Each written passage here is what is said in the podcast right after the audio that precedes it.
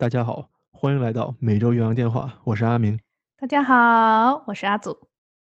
嘿，阿祖，这周呢是二零二零年的最后一周。是啊，好快。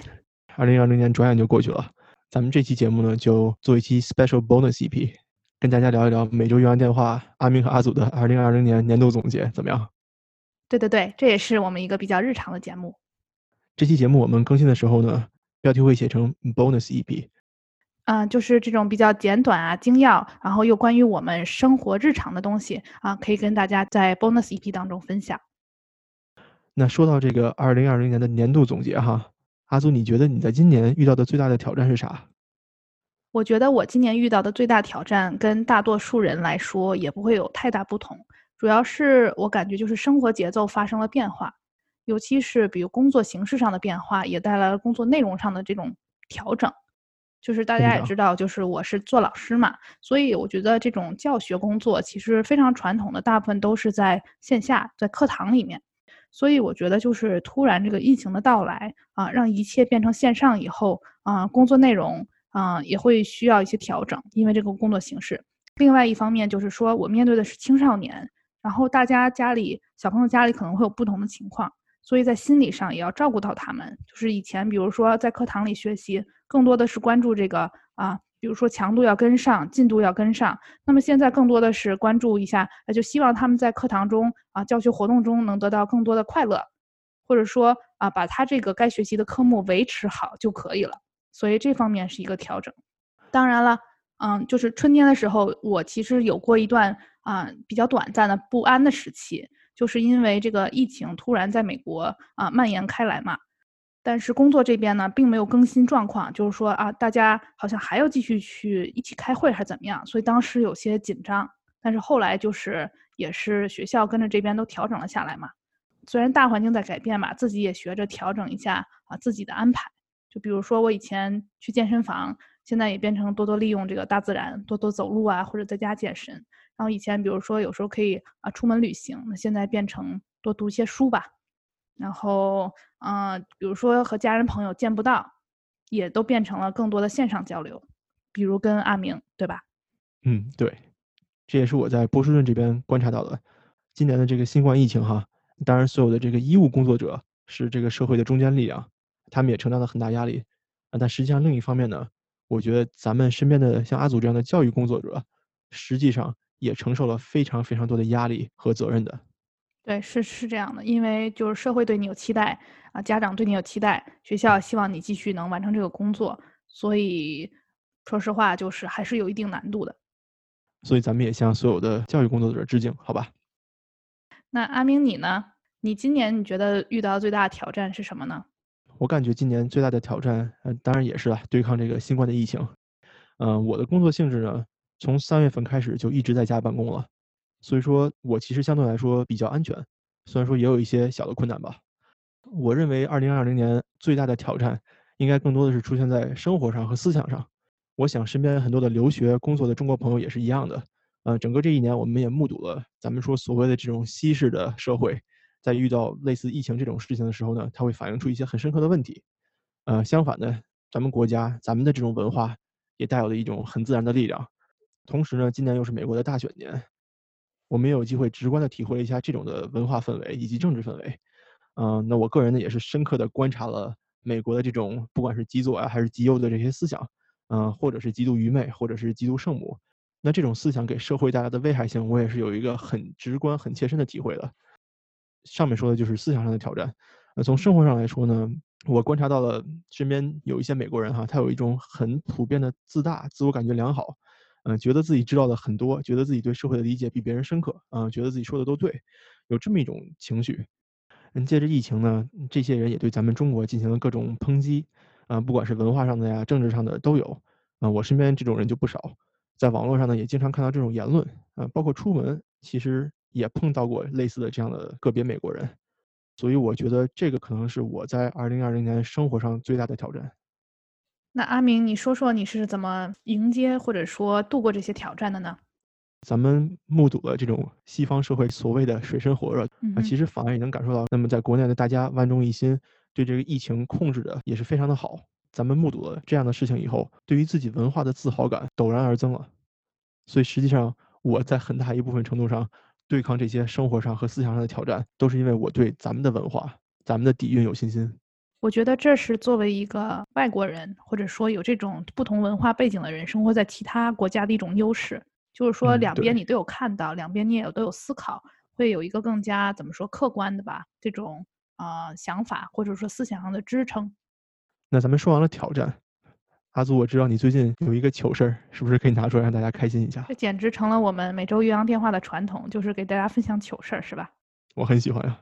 啊，第一个是我夏天的时候去这个啊 paddle boarding，也就是叫划桨板。那个时候是我第一次划桨板，心中有些忐忑哈。那先说一下这个桨板，桨板呢就是相当于一个板子，哎，很大的这种漂浮的，它看起来像船一样，但它并没有这种深度，所以人一般是坐在上面、跪在上面或者站在上面滑行。我觉得最大的一个难点哈，对于初学者来说就是这个平衡的问题。站着嘛，相当于你这个重心不是很低，所以有一些危险。好了，那搞笑的事情就在于那天呢，我是戴着我的框架眼镜在滑行，这个时候我想靠岸了，靠岸了啊！阿祖确实靠岸了，但是这个桨板先靠到了这个甲板上，那它会有一个轻微的撞击，一撞击，阿祖就失去了平衡，掉到了水里。那这个时候大家也可想而知，一阵慌乱下，我头上的东西就掉到了水里面，包括我的眼镜。哦，我说呢，今天咱们一开视频，我那就是发现夏天的事情了，那是啊夏天的事情。刚刚发现。所以呢，这个故事告诉我们一个什么呢？就是做运动的时候，大家能不戴眼镜还是不戴眼镜？这故事还告诉我们一个什么道理呢？大家能不近视就别近视。好了，阿明，你来分享一则你的糗事，然后我再分享我的另一则。嗯，我这个糗事呢，其实也是刚刚发生的，就在上周。怎么回事呢？我住的这个公寓，在我家的客厅里啊，有一个鱼缸。可能养鱼的朋友都知道啊，这个鱼缸不是说你就灌点自来水，然后再把鱼放进去就这么简单了。它有很多东西要调整，比如说你要调整它的酸碱度，调整它的温度，呃，生态平衡，以及这种鱼的种类搭配，其实是一个很复杂的过程。嗯、有两个东西是插电的。第一个设备呢是这个鱼缸的过滤网，这个是插电的。第二个需要插电的是一个加热器，就是要把这个鱼缸里面的水加热到适合鱼生存的这个温度。那在这两个东西里面呢，这个加热器功率比较大。然后我住的楼呢，它是一个一九二六年建成的酒店改造的公寓。我感觉要来初中物理题了。我不是新买了一个 iPad 吗？然后没有地儿充电，我就到处找哪儿能充电。哎，我发现，哎，这个鱼缸的插线板儿还有一个空缺，然后我就把 iPad 充电器往那一插，顿时我整个客厅就黑了。于是呢，就每一户它其实有一个电箱，你知道吧？所有的保险丝都在里面，对吧？对对对，我那个是在我的洗衣机对面，就是，洗衣房里面。看着了。我把这个电箱打开以后呢，发现所有的这些开关只有一个跳闸了，就嗯是客厅的那个。我觉得这很简单嘛，就是把这个跳闸的开关从关给推到开，不就行了吗？对呀，然后我就一般也是这样做的。对，然后我就推过去了，发现它不行。于是呢，我就联系房东，房东说，嗯、下周一给你找一个 electrician，给你找一个电工过来帮你看。但是发生这个事情的时候是周四，所以我周五、周六和周日客厅就没有电。但是客厅里面有很多东西啊，对吧？比如说像我的网络、网线、路由器都在客厅，所以我把所有的客厅的电器都挪到了我的卧室，然后我还去买了一个超长的那个插线板，把鱼缸的那个电也引到卧室。再烧一个是吗？嗯，对。所以整个周末都是这么过去的。而且我白天呢会在客厅看书，晚上呢把电脑拿到卧室充电，白天再拿回来。然后今天早上电工终于来了，电工来了以后呢，打开这个电箱，然后跟我说：“哦，这个很简单，它这个开关从 on 跳到 off，如果你想把它重置的话呢，你要再往后推一下，再往前推才能重置呢。也就是说，它跳闸它只跳到了中间，其实往右还能掰一下对，你还要掰回去。然后这个电工就来看了五分钟就走了，然后就有电了。所以这这是也一个小知识嘛，以后再出现这种情况，你就不需要度过黑暗的周末了。嗯，是啊，我还把鱼缸连到了卧室。那那鱼表示说在搞什么？对，哎，为什么没有电？我感觉自己就是个傻子呀。那你的鱼还好吗？那鱼完全没有问题，可健康了。那太好了，太好了。所以这个是我二零二年的糗事。那我也分享一个和动物相关的事情。那鱼大家都知道，就是大概就超不过你手掌心这么大，一般情况下，对吧？那今天我讲的这个动物呢是超大的啥呀？大马，就是因为工作的关系呢，我生活中会跟这个啊大马有一些接触，这也是发生在其实最近的事情。关于大马呢，其实有些人可能不知道啊，因为对我来说是一个新的知识，就是它们其实是吃很多东西的，除了它们这种饲料的草啊，或者外面的这种花花草草，它们也吃一些水果，比如说香蕉啊、苹果呀、胡萝卜呀、芹菜呀。所以其实就是说，大家厨房里的东西都是可以拿去喂的。那有一天呢，我就拿了一把芹菜，大家都知道这个芹菜长什么样吧？就是它一根一根，但它们都长在一起。我就拿着这把芹菜，然后我就去找大马玩了。我想今天开心，给大家一人来喂几根芹菜。但是没想到呢，啊，这个时候是有人牵着大马的哈，但是我手里拿着芹菜。这个马也很聪明，它很快的就被你这手里这个亮绿色又散发着芹菜气息的东西吸引了。它就是快步向前走。大家也知道，它都是大马，人家长了四条腿，我长了两条腿，人家腿比我长，对吧？那整个呢，就是出现了一种啊，我。手握一把芹菜被大马追逐的场面，其实也不用害怕了。但是我这个人就是比较相当是有点慌张，也觉得很搞笑。因为其实你如果是站在那里就停在那里，那个马也不会怎么样，它撑死就是拱拱你啊，或者就是向你这个手里的一大捆芹菜张嘴伸去了。但是我就十分想让它定住，然后说我们一根儿一根儿来。所以，所以你可以想象这个画面，就是我手握一一板芹菜，然后那个大马在后面就是。说怎么还不喂我芹菜？怎么还不喂我芹菜？然后我一直往前走，马也跟着我走，就直到它吃到为止。是不是心里很慌张，阿祖？是的，因为咱们就是跟动物相处的经验还是比较少嘛，更别说大马了。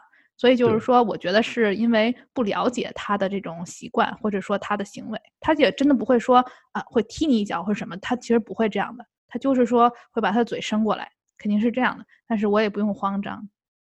嗯，我觉得你还挺自信的，你还跑。你是觉得自己能跑过那个马是吗？没有没有，我并没有跑起来，我只是快步走，但只发现我走得越快，这马也走得越快。明白，懂我意思吧？嗯，懂了。希望这些故事也可以让大家开心开心。好了，那说完了二零二零年的糗事儿哈，那请问阿祖，在今年你达成了什么个人成就呢？嗯，我说两点吧。第一点呢是关于我自己个人的读书目标，我是从二零一九年的时候，就是正式把读书这件事情提上了日程。就主要是我觉得啊，重点其实不在于说数量是多少，而更多我自己这两年下来的感受就是说，我培养了一个读书的这样一个习惯，让它变成了我生活的一部分。我不是说呃，我为了去读多少多少本书我去读书，对吧？我觉得更多是养成一种习惯，让自己静下心来。所以我今年的第一个小成就呢，就是说我完成并且超越了自己的读书目标。因为今年很难出门嘛，所以其实给了我很多机会。我觉得就是通过呃阅读一些非虚构类的书籍。就比如说讲一些历史故事啊，或者剖析心理的这种话题啊，我对自己有了更多的了解，心态上也平和了很多。当然了，我也读了一些虚构类的书籍。虚构类书籍一般就是指这种小说，对吧？啊，我觉得就是说，虽然不能出门嘛，前面也说了，但是不能行万里路，我们读万卷书嘛。就是通过这种虚构类的书籍啊，我感受到了各种各样不同的生活故事，然后也经历了这种主人公的心理历程，是一件挺有意思的事情。还提升了自己的文化修养。是啊，是啊，真的是，就是书里面虽然你去不到，它会给你更广阔的世界嘛。那第二点呢，就是说这一年我其实尝试了一些新的事物，很多，比如说刚才我们提到的滑桨板，其实就是其中的一样。但是我觉得啊，在此最值得一提的就是做了每周岳阳电话这档播客节目，就是我和阿明一起啊结识啊，或者说更加的深入了解到很多优秀的人。因为有一些可能是我们的老同学、老朋友，有一些或者是我们两个可能啊都是新结交的人，这样，嗯，通过这些啊我们的 Minnesota 这种节目跟不同的人的对话，我觉得我了解到了很多不同的工作领域以及生活选择。然后呢，我们的 episode 这些节目呢是做一些关于文化呀、历史啊，以及这比如说在美国这种生活的节目。所以其实自己在这种播客的对话中啊啊也学习和成长了许多，觉得得到了很多启发。其实我今年的个人成就和你也有一些相似，当然最大的成就就是咱们的每周岳阳电话了。嗯，你还记得当初咱们俩一起计划的时候，还不太确定能不能做起来，啊，现在回头一看，咱们已经连续做了将近三十周了。三十周，对，所以就是大概有半年左右，而且我们基本保持着每周一期节目的频率。呃，当然每周岳阳电话，我和阿祖也会继续做下去的。所以这个是我二零二零年的第一个成就。呃，第二个成就呢，又和阿祖的差不多。因为疫情的关系呢，我也尝试了很多不同的运动，嗯，就像你说的桨板，我今年夏天也有去滑的。嗯哼，波士顿这里最著名的一条河叫查尔斯河嘛。原来村上春树在波士顿做访问学者的时候，也经常沿着查尔斯河跑步。嗯，那我在夏天的时候，也是因为疫情嘛，平常打篮球啊这些东西就都不做了，那就开始滑一些桨板，滑一些呃皮划艇，也是不错的选择。挺好，挺好。那么还有第三个成就呢？这可能不是我个人做了什么，但是是一件非常让我开心的事情，就是因为有疫情的关系，大家都不能出门，不能见到。但是从某种意义上来说，朋友和朋友之间的关系反而变得更近了。就比如说，因为我不能跟 Alex，不能跟艾伦一起相聚，那我们可能会经常在网上一起打游戏。嗯，还有像静静啊、灰灰啊，我们都在网上联络过。因为这个疫情带来的地理上的距离，反而让这些朋友都更加亲密了。我觉得这也是一件非常好的事情。那我觉得我们在这一方面还是有一些重叠性的。那么在二零二一年呢，阿明和阿祖也会把这期播客节目继续做下去。同时，我们其实也很好奇，每周岳阳电话另一端的你，还有你们，今年遇到的最大挑战是什么呢？以及你们今年达成了什么样的个人成就呢？或者你有什么糗事可以分享出来，让我们大家一起开心开心的？欢迎大家在我们的啊微信啊，或者说喜马拉雅平台的评论区告诉我们。在最后呢，阿明和阿祖也要感谢每周岳阳电话所有的嘉宾以及听众朋友们在过去的半年内对我们的支持。也希望在二零二一年，我们能给大家带来更好的节目，就像我们所说的一样，希望和大家一起成长。那以上呢，就是我们每周岳阳电话的二零二零年年度总结。大家可以在 Spotify。Apple Podcast、B 站、微信还有喜马拉雅平台关注我们。如果大家想直接跟我们联系呢，也可以发送 email 到每周岳阳电话全拼 @gmail.com。